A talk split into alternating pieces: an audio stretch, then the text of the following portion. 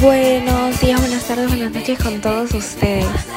Antes de tocar el tema que nos toca hoy, les traigo un consejo que debemos escuchar eh, todos en algún momento de nuestras vidas para sacar esas ideas tontas que, que están en nuestras cabezas rodeando por ahí y que no nos dejan en paz. Y dice así, si no fracasas, ni siquiera estás intentando. Lo vuelvo a repetir. Si no fracasas, ni siquiera estás intentando.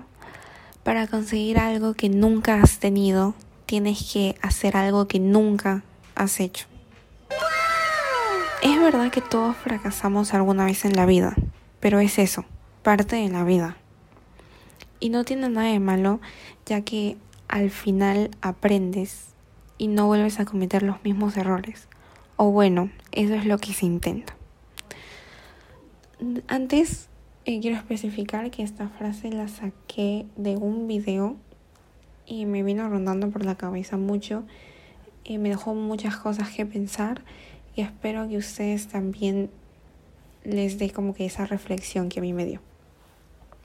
Ya con esto dicho, recalcado y espero comprendido, podemos empezar. Los usos de hologramas, de los hologramas. ¿Para qué se usan? Ah, caray, eso sí me interesa. ¿eh? Pues a inicios, cuando se creó la holografía, eh, solo tenía un propósito que era proyectar imágenes.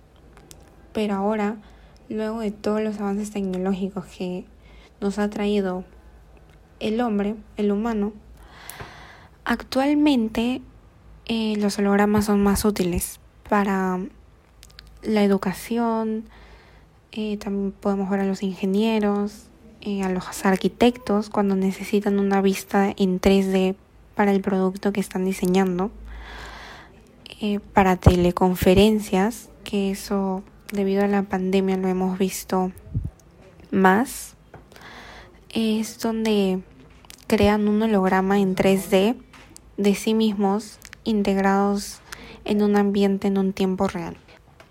Hablando de, del trabajo, eh, también es muy útil en ese punto. Como ejemplo tenemos a Japón que usa hologramas en los hoteles para recibir a los clientes en la recepción.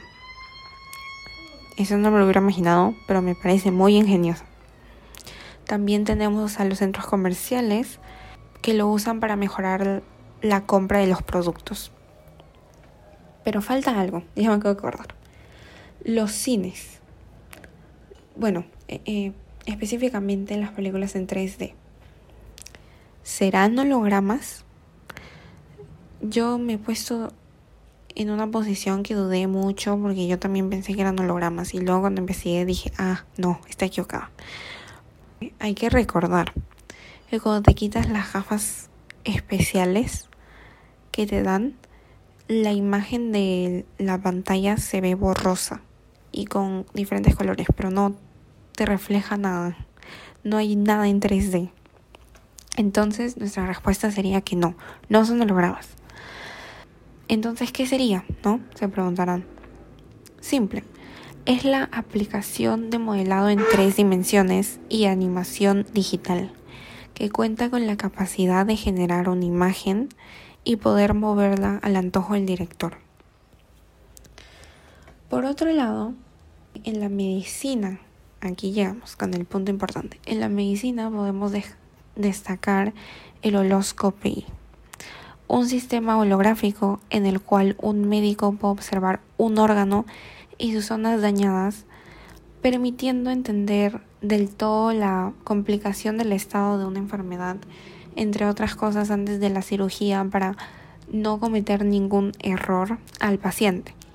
Un ejemplo, ¿no? que este es de una serie de televisión eh, de Grey's Anatomy, específicamente la temporada 10, capítulo 22, nos muestran una cirugía de reemplazo de válvula aórtica transcatéter donde el paciente presenta una, una válvula con forma irregular, por lo que utilizaron un holograma de su corazón.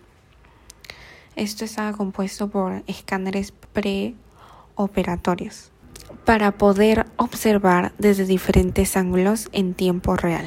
Todo esto cuenta con demasiados ejemplos, pero los voy a dejar para más adelante, ya que va con el tema de la inteligencia artificial.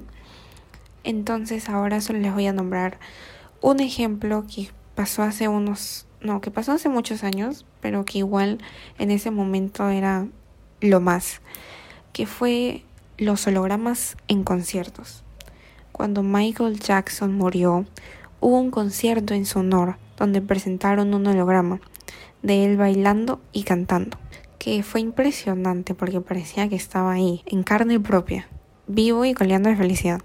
Último, pero no menos importante, que se me olvidó mencionar anteriormente eh, sobre las películas, es que nos muestran otra vez variedad de ejemplos pero uno de los que se destaca son las películas en Avengers, donde te muestran a Iron Man diseñando sus trajes, ahí tienen los planos en hologramas, y que se le hace más fácil. Terminamos. Eso es todo. Ese es el fin del episodio de hoy. Siento que cuando dicen que, que se acabó algo es como que al fin, ¿no? Al fin. Cuando las clases acaban, al fin.